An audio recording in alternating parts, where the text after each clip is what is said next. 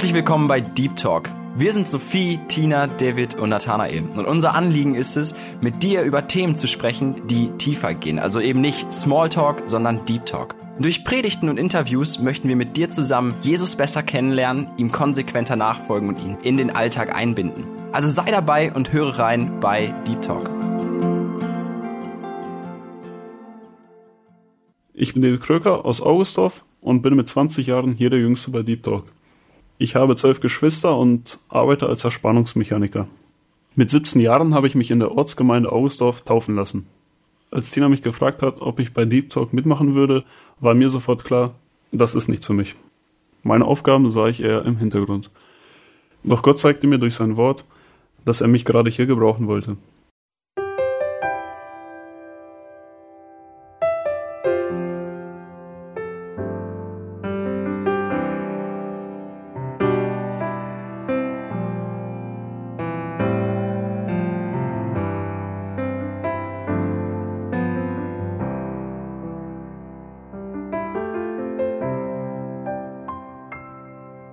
Es so scheint, als ob die ganze Welt anders denkt.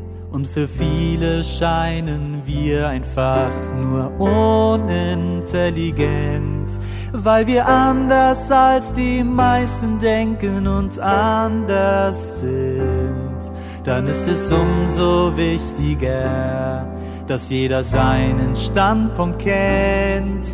Wir halten uns an Gottes Wort.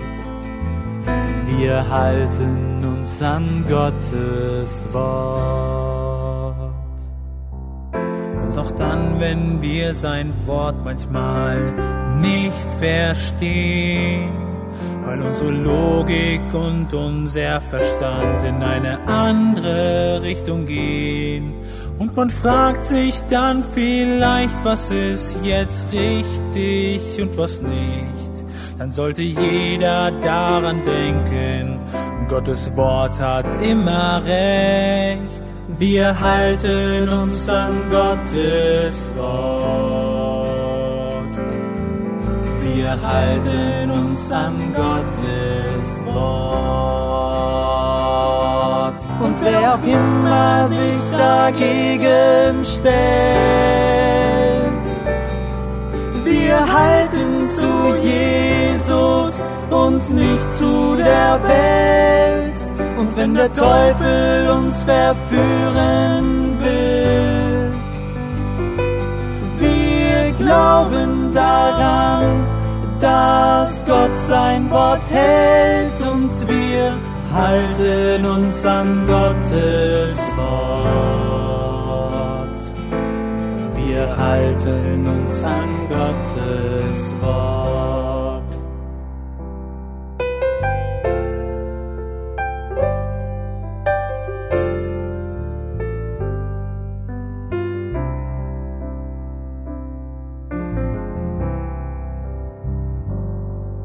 Es dir schwerfällt, seinem Wort zu glauben, dann denk daran, dass Gott uns auch durch schwere Zeiten tragen will und kann.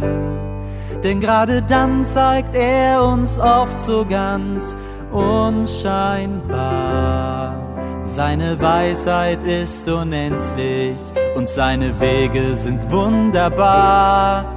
Wir halten uns an Gottes Wort. Wir halten uns an Gottes Wort. Und wenn du von der Welt verlacht und ausgestoßen wirst, weil du den Glauben an Gott und seinem Wort nicht verwirfst, dann bleibe stark, lass deine Hoffnung nicht untergehen. Einen Lohn hat Gott im Himmel für Überwinder vorgesehen. Wir halten uns an Gottes Wort. Wir halten uns an Gottes Wort. Und wer auch immer sich dagegen stellt, halten zu Jesus und nicht zu der Welt. Und wenn der Teufel uns verführen will, wir glauben daran, dass Gott sein Wort hält und wir halten uns an Gottes Wort. Wir halten uns an Gottes Wort.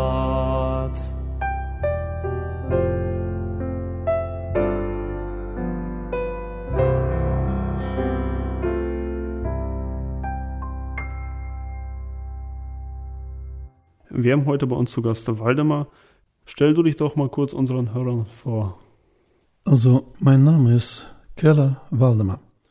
Geboren bin ich in Belova, Gebiet Kemerovo, das ist in Sibirien. Wir haben zwei Kinder und zwei Enkel. Im Moment lebe ich mit meiner Frau Anna in Kirspe. In der damaligen Sowjetunion konnte man den Glauben nicht frei ausleben. Kannst du da kurz beschreiben, wie die Situation da aussah für die Glaubensgeschwister? Also, wenn ich kurz zu meiner Kindheit erzähle, wir sind sieben Geschwister in der Familie gewesen. Ich persönlich habe sehr gute Kindheit gehabt. Bis als ich zwölf Jahre alt war, verstarb mein Vater. Da, wo wir wohnten, das ist Kulunda, Altaigebiet, haben wir von Gott nichts gehört. Eltern waren ungläubig. Als Halbweise musste ich viel Bitteres erleben in weitere Jahre meiner Kindheit. Um sich zu schützen von diesem Bitteren, habe ich fleißig geübt. Boxen und Ringen. Jede Woche zwei Stunden, vier Jahre lang, wo ich studiert habe. Sehr eifrig war ich dabei bei dieser sinnlosen Beschäftigung, bis Gott selbst nahm mich in Schutz. Mit 18 Jahren hat Gott mein Elend gesehen und er hat mich gerufen und ich durfte ihm entgegenkommen. Das neue Leben sprudelte und nach dem Studium, weil ich ein Christ wurde, wurde ich entlassen, weil ein Christ darf nicht in eine führende Position in atheistischem Lande arbeiten. Und dann kam ich sofort ins Militär. Aber so die Lage damals, die war sehr hart weil äh, Versammlungen wurde gestört und aufgelöst. Durch die viele Hausdurchsuchungen hat man die christlichen Bücher weggenommen. Die Kinderarbeit, die war sehr schwierig aufzubauen und trotzdem die war gemacht, geheim. Hier und da in Häusern hat man sich im Versteck getroffen und Kinderarbeit gemacht und Jugendarbeit das gleiche. Zum Beispiel, als ich dann mich taufen ließ, dann war es so, in der Nacht hat man uns Täuflinge auf jeden auf einen anderen Motorrad und durch die Stadt alle Wegen rumgefahren, rumgefahren und aus der Stadt raus, damit die Polizei nicht hinterherkommt. Da war schon dunkel, in der Nacht war es. Und dann hat man uns alle weit weg, so bei 14 Kilometer, in eine Gegend gebracht, wo ein kleiner See war. Und da in der Nacht hat man uns getauft, war keiner dabei, nur die Brüder, die das durchgeführt haben, die Ältesten und wir Täuflinge. Nächstes Jahr war es so, dass die Gruppe, die getauft worden war, die kamen nur aus dem Wasser raus und dann kam die Polizei sofort. Und dann haben sie ihre Pistole rausgezogen und Schreck einjagen wollten. Also das war die Lage zum Beispiel mit Tauffest. Oder auf einer Stelle war Jugendtreffen im Wald. Und dann haben die Jugendliche sich da versammelt, ihnen ging's gut. Auch waren die aus gläubigen Familien, aber die haben noch nicht Jesus im Herzen. Und die waren da auch sehr viele solche Jugendliche zusammen. Und dann kamen die Behörde, die haben große Traktoren gebracht mit Flüge und dann haben sie das ganze, diesen Feld, wo die Jugend war, im Wald, haben sie umgepflügt. Und dann haben sie die Batterie abgekappt, dass der Mikrofon nicht geht, dass der Prediger nicht zu hören war. Naja, die Jungs, die sind so technisch mehr begabt und die haben natürlich dann äh, was rausgefunden, weil die Behörde haben einen großen Traktor ganz nahe dran gestellt an die Jugend und Gas bis die höchste Stufe. Um das Ganze zu übertönen und zu auflösen. Und die Jungs haben dann die Drähte genommen und an diesem Traktor, an dem Magneto angeschlossen und Mikrofon ging weiter und dann wurde kurz das Wort gelesen, Zuruf gemacht und gerade bei diesem Traktor haben mehrere Jugendliche, die gesehen haben diesen Kampf zwischen Gott und Feind, da neben diesem Traktor haben sie sich niedergekniet und Buße getan und sich für Jesus entschieden. Das war so die Lage damals. Die Gemeinde konnte nicht frei ihren Glauben ausleben. So, das ist die, die Lage, so im Groben. Und das war gerade, wo ich damals mich taufen ließ, in der Nacht. Warum? Weil am Tage war es einfach nicht möglich. Uns hätten sie nicht zum Wasser zugelassen. Und aus unserer Gemeinde, wir wohnten dann damals in Issyk, das ist Almata-Gebiet in Kasachstan. Da waren etliche Brüder schon im Gefängnis und überhaupt zur damaligen Zeit waren so über 300 Brüder und Schwestern im Gefängnis wegen Glaubensausüben. Das ist die Lage so gewesen. Erzähl doch mal, wie du zum Glauben gekommen bist. Also das war so. Gott hat mir Gnade geschenkt und ich kam mit Gläubigen in Berührung oder habe ich mich getroffen und dann habe ich gesehen den großen Unterschied, was Christen haben und was ich. Und mir fehlte diese innere Ruhe, diese Freude, diese Zukunft. Und mir fehlte das. Und dann habe ich zu Gott gerufen und er hat mir gerettet. Natürlich, die Gemeinde und äh, Eltern und Großeltern, die haben viel dafür gebetet. Und dann haben sie mir, wie gesagt, aus dem Studium raus und sofort ins Militär. Und dann im Militär nach zwei Monaten, nachdem, äh, wo ich gläubig wurde, kam ich ins, ins Militär. Da war es mir sehr hart, Militär. Aber ich habe da so viele Segnungen Gottes. Ich musste oder dürfte alle Fragen, was ich hatte, ich habe keinem, der mir da hilft, erklärt oder so. Ich ging Nächte weg raus. Da war so ein Gebäude, wurde gebaut und da auf die Knien stand ich so oft und so lange ich habe alle Fragen mit Jesus durchgesprochen. Damals war das so frisch, das alles so, ich habe mich so gefreut, diese Zeit. Und dann habe ich auch im Geheim, da im Militär, ein Radio gehabt und zugehört die Nachrichten. Und dann habe ich gehört die Nachrichten und dann wurde gesagt, dass in Russland, das war so ausländische Sender, dass in Russland hat man im Jahre 1974 eine Geheimdruckerei entdeckt und als ich das gehört habe, auf einmal war es mir so in innere so eine Stimme, das ist dein Weg, da musst du hin, da ist dein Platz. Und diese Verlangen, ich habe verstanden, das hat der Herr so ein Verlangen, weil er gibt uns Verlangen auch vollbringen.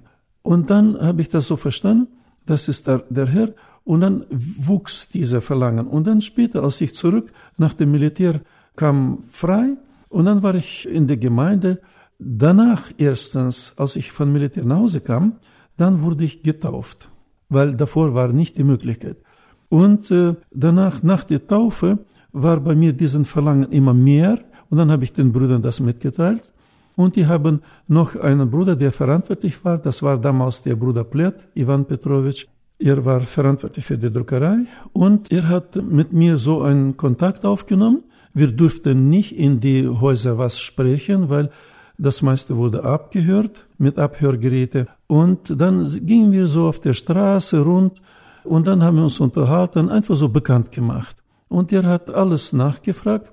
Und dann hat er mich noch gefragt, Waldemar, wie sieht es aus? Du bist ein junger Mann mit heiraten. Ich sage, ich kann nicht sagen, dass ich werde nicht heiraten, aber jetzt im Moment nein. Diese Frage steht bei mir nicht. Ich möchte sehr dem Herrn dienen, weil ich habe früher als Student, ich habe so viel da geschluckt, das ganze Dreck, und ich möchte jetzt dem Herrn dienen. Ich möchte alles ihm hinweihen. Danach weiter, er wird schon sorgen dafür. Und dann hat er mir gesagt, Waldemar, ich bin nicht Elia und du bist nicht Elisa, aber komm mit mir. Das hat mir so viel Mut gemacht, so wie Elia dann hat seinen Mantel auf Elisa geworfen und ihr ist nachgefolgt. So, ich bin dann gegangen in diese Arbeit. Das war so 1976 und so kam ich in diese Arbeit und dann konnte ich mich ganz entfalten von bis in diese Arbeit, um diese geistlichen Durst, diese nach den Büchern stillen, diesen Durst in den Gemeinden. Man hat sich einfach gewidmet diesem Bereich, um äh, die Bücher wie möglich viel drucken, Neue Testamente, Gesangbücher und andere Literatur, um dass die Gemeinde, die genug Speise hat, aber auch, dass die Möglichkeit wäre, anderen das verteilen.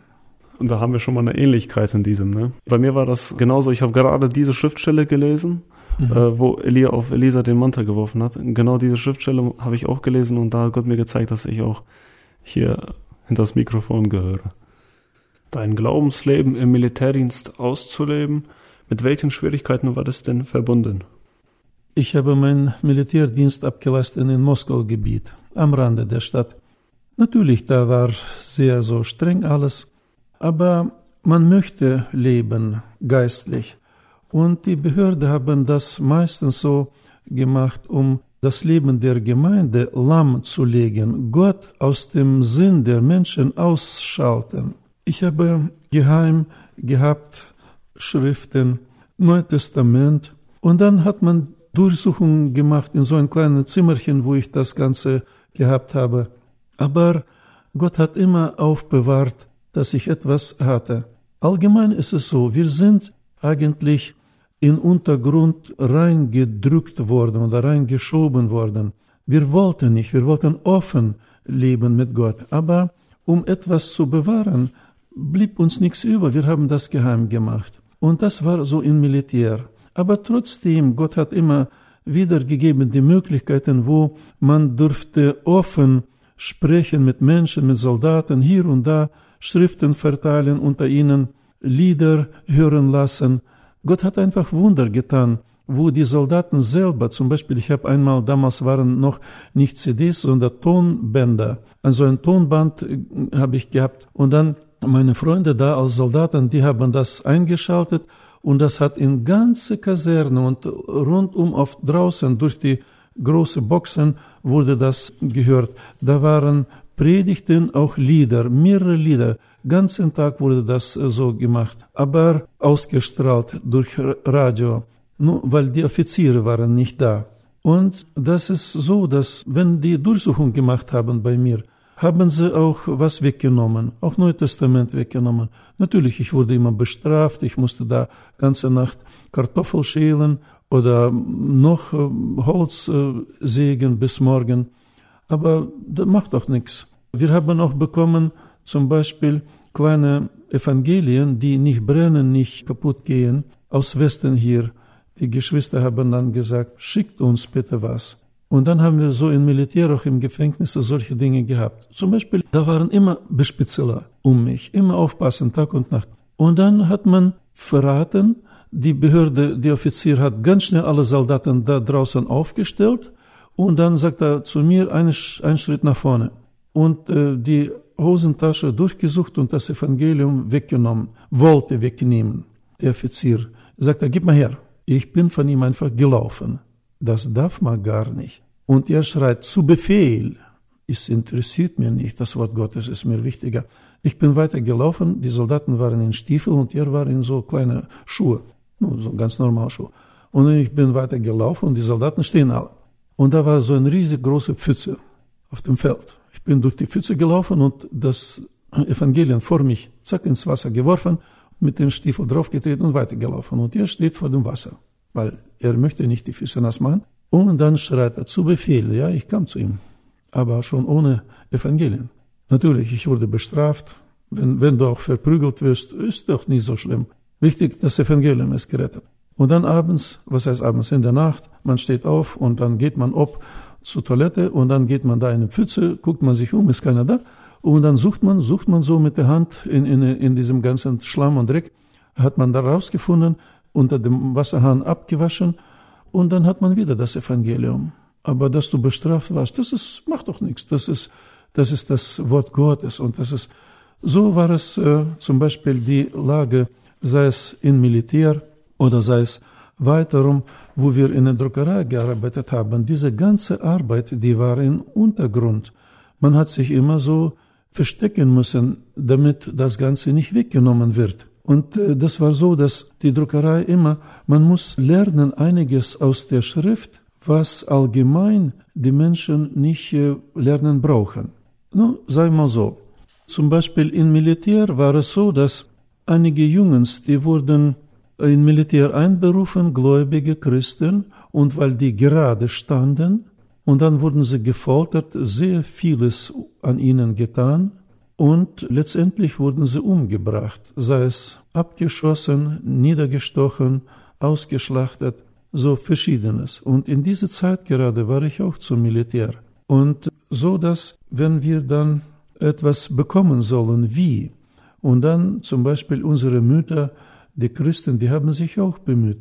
Meinetwegen, ich bekomme ein kleines Päckchen mit ein paar Süßigkeiten als äh, Geschenk. Meine Mama schickte mir per Post zu, so ein Paket. Und dann im Brief schreibt sie, extra einen Brief schreibt sie, da ist ein Glas Marmelade, ist sehr süß. Man hat das Neue Testament da eingekocht in die Marmelade oder im Brot eingebacken und weitergegeben. Und die Behörde haben, Gott hat ihnen die Augen zugemacht und so durch so verschiedene Wege haben wir so einiges bekommen, um dieses zu lesen, die Lektüre. Und dann war es noch so, zum Beispiel, ich bin auch in der Nacht öfters ausgebrochen aus die Einheit. Äh, klar, man darf das nicht, aber und eigentlich schlafen ist meine private Zeit, ne, so. Und dann abends, ich habe da auch Zivilkleider geheim gehabt, mich umgezogen durch den Fenster über den Zaun und ab. Und dann äh, kam ich mit äh, letztem Schnellzug da in Nachbarstadt. Da habe ich ganze Nacht gelesen und äh, paar Sachen mitgenommen wieder und dann habe ich wieder hier etwas gehabt, wo was ich anderen verteilen könnte. Und wenn ich auch erwischt wurde, ich wurde bestraft, na und? Aber man hat das Wort, das ist doch das lebendige Wort, das macht, das macht einem lebendig, das ist, man gibt alles dafür ab, für dieses Wort. Und so zum Beispiel war die Zeit in meinem Militär. Ich habe immer gesorgt oder gesucht, um dass äh, ich etwas habe, weiterzugeben. Aber eines muss ich unbedingt sagen, dass allgemein, ich bin sehr so ein schüchterner Junge nach dem Charakter nach. Und daher, wenn man solche, von solchen Dingen erzählt, was Gott in uns vollbracht hat, dann weiß man ganz genau, also ich bin das nicht, das ist nicht meins, das ist der Herr. Er hat seine Herrlichkeit gezeigt. Er hat uns unterstützt, er hat hier und da was so geholfen. Und das war so sein Weg in uns. Also auf keinen Fall, dass jemand denkt, dass wir das waren. Aber allgemein sage ich, man soll Querdenker sein als alle anderen Menschen. Querdenker, das heißt anders denken als alle. Und äh, das hat auch Jesus immer gemacht. Das lernt man aus der Schrift. Und so macht man, so dass wenn andere denken so, dann du denkst anders. Und dann bist du schon aus der Masse raus und dann musst du alleine sein. Und dann musst du alleine etwas tun. Und woher die Weisheit? Von Gott. Wie gesagt, man hat sehr viel einfach erbeten und Gott hat das gegeben. Sei es in die Arbeit, in der Druckerei oder sei es früher im Militärdienst. Gott hat einfach erwiesen seine Gnade. Geheimtuerei verbindet man nicht mit Christsein. Wie stehst du dazu? Wenn ich nehme Grund, warum Untergrund? Zum Beispiel als äh, Jeremia wurde von dem König befohlen, dass Jeremia sollte festgenommen werden und ins Gefängnis. Er ist entwichen und sein Schreiber Baruch ist auch mitgekommen. Sein Schreiber, das ist nicht Sekretär, überhaupt nicht. Das ist viel höher. Er war sehr kluger Mensch. Und äh, steht es geschrieben, die sind entwichen, das heißt in Untergrund, ne? Und dann steht es weiter geschrieben, und Gott verbarg sie. So, das ist Gott gewollte Sache, dass wir in Untergrund gehen, aber das Wort weiterbringen. Weil die Lage allgemein im Lande war so, keine Bücher, keine Gottesdienste und dann haben die Brüder zu der Stadt, zu der Behörde geschrieben, gibt uns Bücher. Antwort war nein von der Behörde. Dann haben sie gesagt, lass uns selber drücken als Christen. Nein lass uns von Ausland was reinbringen. Nein. Und auf alle Nein ist ja der Hunger der Gemeinde nicht gestillt. Und dann haben die Brüder sich erbeten und erlaubt zu sagen zu der Behörde, dass wir haben in Russland eine Druckerei, Geheimdruckerei gegründet und wir werden unseren Nöten nachkommen, unseren Durst stillen, die Gemeinde.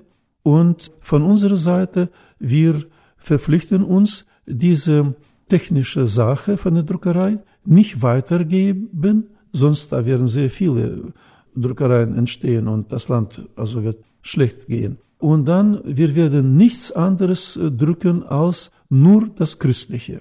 Ja, und so entstand eine Druckerei. Natürlich auch als die Antwort von der Regierung war so, dass in Moskau bei diesem Ministerium hat man gegründet ein Organ, der beauftragt wurde, diese Druckerei entdecken und vernichten. Und daher, man muss immer zusehen, dass du geheim bleibst. Natürlich, das waren große Menschen, sehr groß haben sie studiert oder die haben, haben alles in der Hand gehabt, aber wir sind ganz einfache Leute vom Feld und wir kannten nichts. Und gerade in diesem zeigt sich, dass der Herr hat uns bewahrt, das war seine Fähigkeit. Er hat das getan. Er war in diesem Ganzen und er hat das auch vollbracht. Weil einmal, wo wir dann später, ich war so etliche Jahre in der Druckerei, und dann später, wo wir verhaftet wurden, nach etlichen Jahren war ich in dieser Stadt, da in Kaukasus. Und dann hat man uns gesagt, dass der und der Mann hat euch verraten. Ich sage, uns ist es uninteressant, wer da verraten hat. Gott wollte so und das, wir gingen so, wie er das wollte. Fertig. Aber in der Druckerei, wo wir dann zum Gericht gezogen wurden, und dann hat man so viele Verhöre gehabt, und dann einmal zum Schluss schon saßen wir so zu dritt als Gefangene von unserer Druckgruppe und die Behörde gegenüber, diese Richter. Und dann hat Bruder Plett gefragt bei diesem Untersuchungsrichter, können Sie bitte sagen, weil wir keine Antwort gegeben haben, keine Angabe über technische und organisatorische Sache der Gemeinde, das ist, gehört der Gemeinde, da geben wir nicht frei. Was wurden verschiedene Kommissionen da angeordnet? Was haben die Leute über die Druckmaschine gesagt? Ja, sagt er jetzt, Moment, da waren so etliche Mappen mit Schuld von unserer Sache zusammengeschrieben. Und äh, er kannte sich da sehr gut aus. Und dann sagt er, hat er ein Blatt rausgeholt. Ja, sagt er, hier ist die führende Ingenieurs von der führenden Druckerei Russland. Die haben diese Maschine, Druckmaschine untersucht und haben festgestellt, er las einfach da, die haben festgestellt, dass die Druckmaschine ist sehr hohen Flug der Gedanken, Entwicklungsgedanken, aber sehr einfache, simple Ausführung. Und noch ein Satz steht da, sagt er, dass wir bei uns die führende Druckerei in Russland, das ist Riga, Vilnius, äh, Petersburg, die führende Druckerei in Russland, fangen nur an, diese Art Druck, Offset-Druck, von einer Seite drucken langsam. Und die Christen drücken beidseitig mit hoher Geschwindigkeit mehrfarbig. Und dann hat Bruder Plett gesagt zu diesem Untersuchungsrichter, wir fragen nicht, um uns irgendwie die Ehre zuzuschreiben. Nein, wir wissen, dass wir sind nichts. Wir haben das alles auf die Knien bekommen im Gebet von unserem Herrn. Er hat uns diese Gedanken gegeben. Dass jetzt dieser christliche Druck, das war im Jahre 1980, dass der christliche Druckerei in Qualität war viel weiter als die führende Druckerei in Russland. Sagt er, das ist der Herr, er hat das. Nur, sagt er, ich habe gefragt, um einfach zu wissen, ob etliche Köpfe schon reif sind, die Wahrheit offen sprechen zu dürfen. Und der Untersuchungsrichter hat uns so angeguckt, sagt er, ja, einige Köpfe schon. Das war der Unterschied. Nicht Mensch sondern Gott war im Spiel. Er hat nicht im Spiel, sondern in dieser Sache, er hat das vollbracht. Und wir waren einfach so seine Knechte, die er gebraucht hat in dieser Arbeit. So, das war die Lage meinetwegen jetzt wegen in, in der Druckerei. Welche Schwierigkeiten ergaben sich in diesem Dienst? Welche Herausforderungen waren dabei? Und wie bist du mit der Angst umgegangen, im Gefängnis zu landen? Man hat darüber nicht gedacht, dass man in Gefängnis kommt. Aber allgemein war es die Ordnung die, der Weg von Geheimarbeit in die Freiheit geht durch Gefängnis. Anderes gibt's nicht. Man wusste das immer, man lebte damit, aber man hat sich ganz die Arbeit hingegeben und so die Schwierigkeiten waren auf verschiedene Stellen unterschiedlich. Zum Beispiel, jedes Haus wurde beobachtet, christliches Haus, von den Nachbarn. Und wenn irgendwas Auffälliges, dann wird sofort weiter gemeldet. Jetzt sind wir zum Beispiel in diesem Hause arbeiten wir. Ja, das heißt, muss man noch für, wir waren so eine Gruppe, unsere Gruppe waren etliche Gruppen, aber unsere Gruppe waren so feste Gruppe, wir waren fünf Schwestern und zwei Brüder. Das heißt, für diese Menge muss man noch zusätzlich Lebensmittel einkaufen, muss man die Wäsche waschen und draußen trocknen, so dass die Nachbarn das nicht sehen. Oder wenn wir zum Beispiel im Frühling arbeiten irgendwo in Südraum, das heißt in Russland, in Südrussland oder in Südasien, dann wir gehen rein, eine Arbeit, wir haben immer gesagt, eine Arbeit ist so eineinhalb Monate, so drei Tonnen. Wir haben noch andere Arbeiten gehabt, die etwas länger sind, aber ein Mensch einfach physisch kann das nicht aushalten. Und wenn wir rauskommen, meinetwegen im Frühling, kommen wir raus, ist schon Sommer aus der Arbeit und jetzt erscheinen wir irgendwo auf dem Bahnhof. Alle Leute in Südraum sind ganz schön eingebrannt und wir sind, unsere Gesichter sind weiß wie Schmand. Und dann ist es so auffällig und wir können uns nicht verstecken. Und dann kommt die Polizei sofort, so bitte Ausweis. Und dann ist einer angekommen. Er wird verhaftet. Deswegen so eine Schwierigkeiten zum Beispiel. Mit Lebensmitteln, mit Papier zusammenholen, mit so, da waren, das ist alles, alles war schwierig. Nur man hat das so gesehen, von Anfang war es, wo ich in diese Arbeit kam, die Arbeit war schon, aber ich war nur so ein kleiner Glied in diese Kette.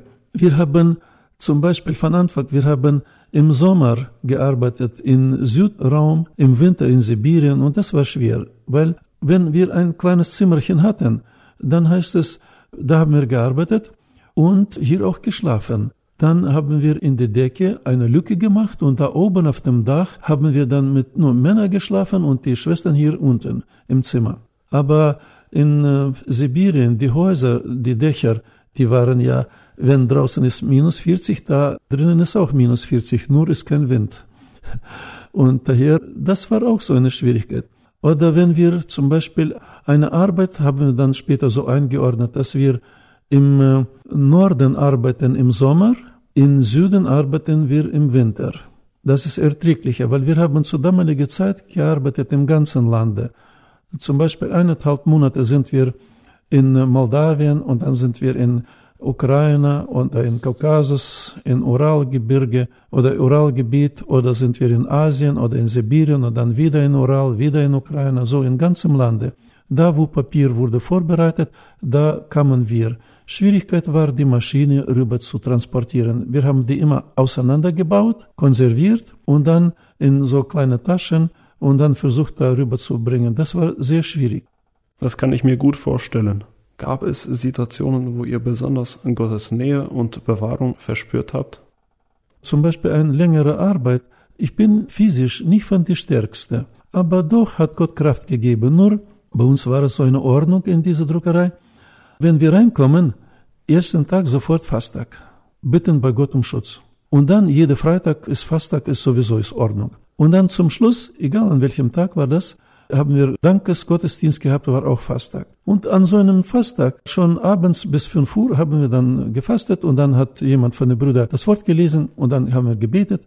Bei uns war die Ordnung, war so. Morgens, wenn wir aufgestanden haben, haben wir gelesen, so zwei Kapitel, so circa. Und dann ähm, jemand von den Schwestern, immer Reihe nach, hat was gelesen aus der Schrift und dann haben wir alle gebetet. Gebetet haben wir alle. Es gab nicht, dass jemand nicht gebetet hat, weil man möchte leben. Ohne Gebet geht gar nicht. Ja, und an abends wir mit Bruder Plett uns immer abwechselnd das Wort gebracht und dann zum Gebet und dann haben wir gebetet, so haben wir den Tag abgeschlossen. Und genau so war es auch an diesem äh, Fasttag bis 5 Uhr und dann hat man gebetet und dann, als ich gebetet habe, dann, naja, war es mir so warm, ich habe so Amen gesagt und dann höre ich, hinter mir betet keiner. Und dann habe ich gedacht, die haben wahrscheinlich das nicht gehört.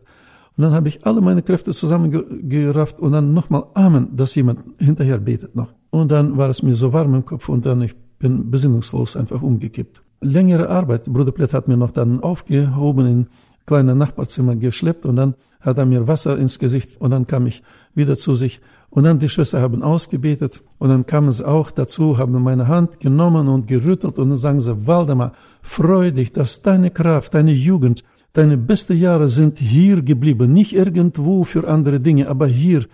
Wisst ihr, das ist so teuer, sowas zu erleben. Das hat mir so, so viel Mut gegeben. Und das war auch eine so eine Sache, dass wir meinetwegen länger können wir einfach physisch nicht aushalten. Deswegen war die Arbeit so etwas kürzer. Aber während der Arbeiten, zum Beispiel haben die Schwester vorgeschlagen, komm, lass uns Neue Testament auswendig lernen. Ja gut, und dann haben wir während Arbeiten, da muss man ständig dabei sein und wie möglich schnell sich bewegen, damit wir wie möglich viel ausgeben, wie möglich viel herstellen. Gab's nicht, dass irgendwo Päuschen machen, hier und da hingucken, da stehen, da sitzen, sowas gab's einfach nicht. Und dann hat man gearbeitet und dabei immer auswendig gelernt, den Neuen Testament, so dass wir haben den Neuen Testament komplett auswendig gehabt. Richtig gut. Warum habt ihr das gemacht? Wisst ihr, das ist so eine Bereicherung, das ist Gott gewollte Sache. Weil Jesus sagt, wenn zum Beispiel der Heilige Geist, wenn er kommt, er wird euch belehren, er wird euch erinnern, und wenn ich in meinem Gedächtnis da nichts reingelegt habe, woran soll er mich erinnern? Der Heilige Geist kann da nichts rausnehmen. Gott will mir helfen und ich sage, nein, danke, ich möchte nicht auswendig lernen. Das ist eigentlich gegen Gott. Gott will mir irgendeinen Gedanken, einen Vers zur Erinnerung bringen und ich habe ihn nicht gelernt. Ich bin gegen Gott, aber ich möchte mit ihm sein. Ne? Das ist so ein Paradox, aber die meisten machen so. Und wir haben Neue Testament komplett auswendig.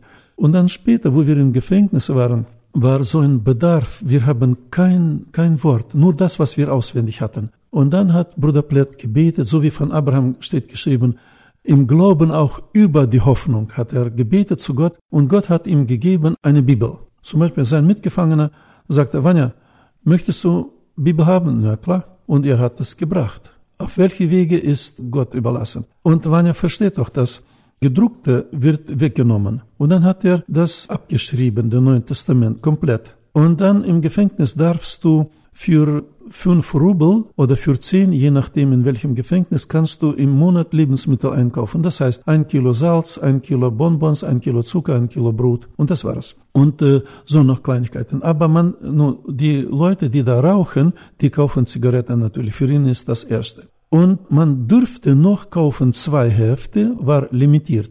Und zwei Minen, das heißt nur zwei Kugelschreiber. Und wir haben mit ich habe dann immer mit anderen besprochen, komm, ich gebe dir Margarine und du kaufst für mich zwei Hefte und zwei Minen. Und so bei anderem gebe ich meine, meinetwegen Bonbons ab, ein Kilo, und du kaufst für mich zwei Hefte und zwei Minen. Und so, ich habe meine Lebensmittel abgegeben, um diese Hefte zu haben. Und so hat er abgeschrieben Neue Testament einmal, Bruder Plett, und dann zweite Exemplar. Das war einfach so ein Gotteswunder. Und dann hat man uns, hat er nur gestern zum Beispiel hat er das Ganze abgeschrieben bis Ende. Heute hat man mir aus äh, anderem, aus anderer Zelle, da unten im Keller, wo besonders gefährliche sitzen, hat man mir gehoben auf die Etage, auf die höhere Etage, auf diese Ebene, da wo Bruder Plett saß, in andere Zelle. Da waren so vielleicht 30, 40 Männer zusammen.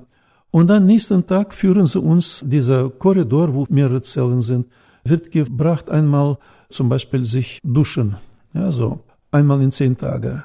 Und dann haben wir uns getroffen und dann hat er durch die Wand mir, da gibt's verschiedene Wege in der Zelle. Wenn man leben will, dann kann man da das machen. Zum Beispiel die Wandstärke ist 1,25 Meter Mauerwerk.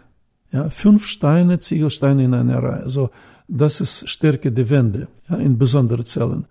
Und äh, in der Nacht habe ich ein Loch dadurch, ohne dass ich etwas habe. Also wenn man leben will, dann geht man auf alles. Mit den Händen einfach durch eine 1,25 Meter dicke Wand. Ja, da, da gibt's äh, verschiedene Möglichkeiten. Man, man will das nicht, äh, man kann das erzählen. Es gibt ja alles. Zum Beispiel ist Heizung, die funktioniert nicht, aber die Rohre gehen durch. Ne?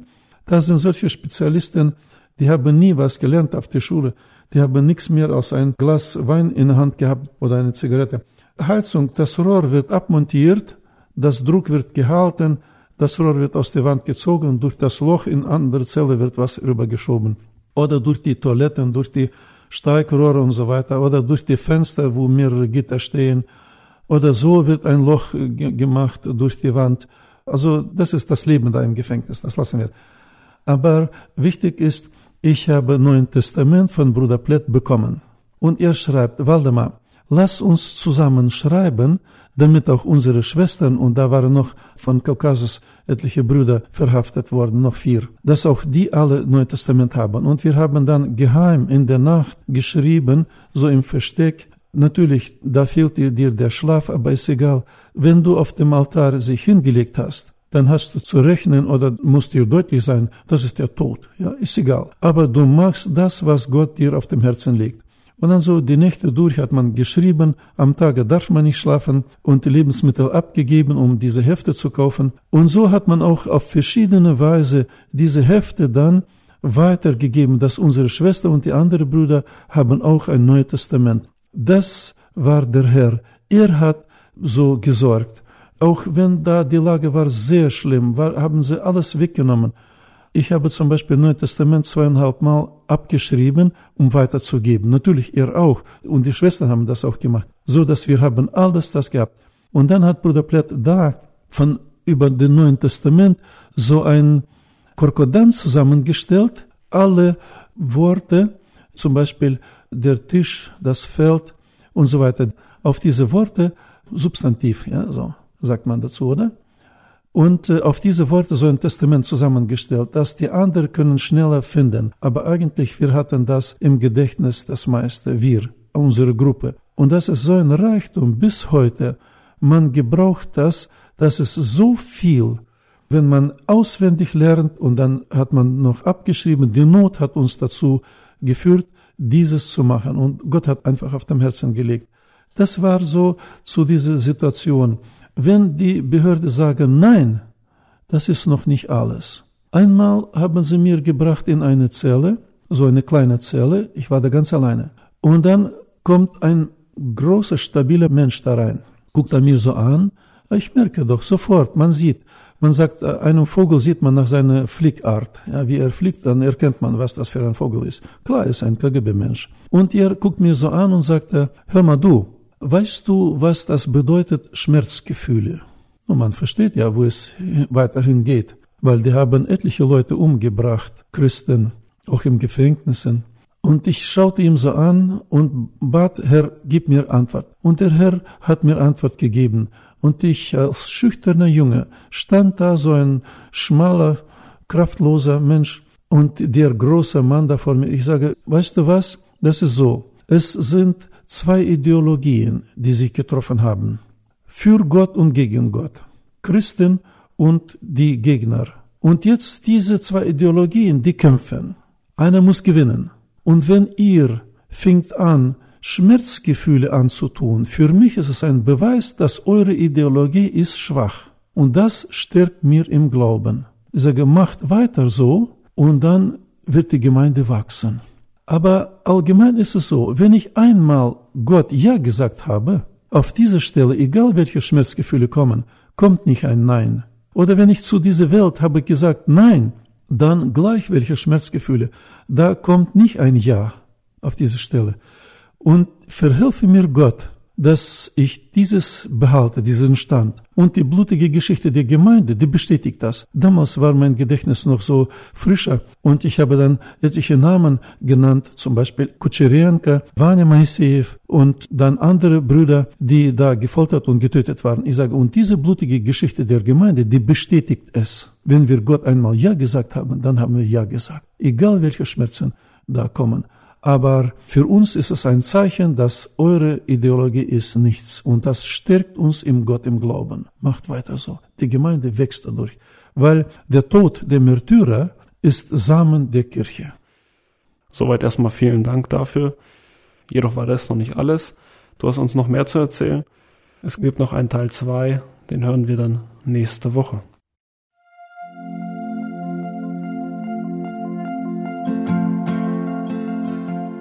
Schön, dass du heute dabei warst. Und wenn es dir gefallen hat, wenn du was mitnehmen konntest, dann teile es gerne mit deinen Freunden und Bekannten und gib es weiter. Und wenn du noch mehr Informationen haben möchtest über das Programm und über Segenswelle allgemein, dann schau doch einfach auf unserer Webseite vorbei auf www.segenswelle.de oder auf dem Instagram-Feed auch unter Segenswelle zu finden und klick dich einfach mal durch, teile es und gib es weiter. Wir wünschen dir eine gesegnete Woche mit den Worten aus Kolosser 3, Vers 17. Was immer ihr tut, in Wort oder Werk, das tut alles im Namen des Herrn Jesus und dank Gott, dem Vater durch ihn. Damit wünschen wir dir eine gesegnete Woche. Mach's gut, bis zum nächsten Mal.